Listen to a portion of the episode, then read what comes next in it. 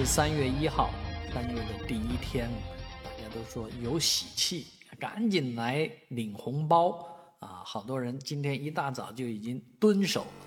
蹲守在什么地方呢？叫做个人所得税 APP 啊，在个人所得税 APP 上，今天进行汇算清缴呢，将可能会获得大额的这个呃退税，有的人能够退出三万多块钱来，真的很吓人。当然也有人补了一万多块钱，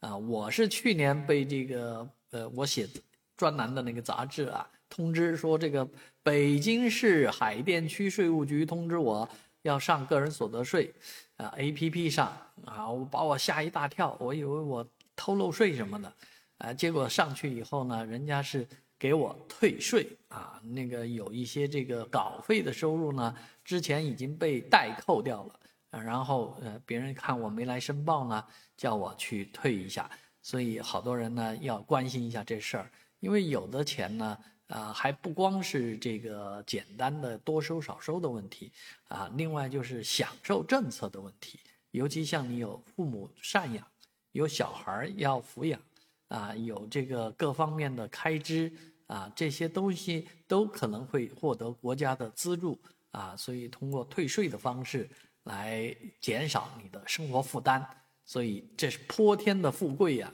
你一定要去接住啊！所以最重要的就是打开个人所得税 APP。